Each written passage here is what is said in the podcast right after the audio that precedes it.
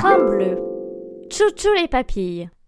Hérité de l'exposition universelle de 1900, le train bleu c'est le resto gastronomique de la gare, connu pour sa décoration néo-baroque et belle époque.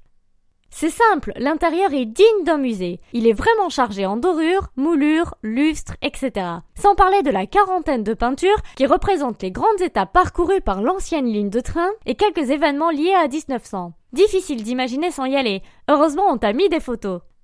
Buzzy Tip. Côté cuisine, le resto n'est pas aussi populaire auprès des critiques et de la clientèle.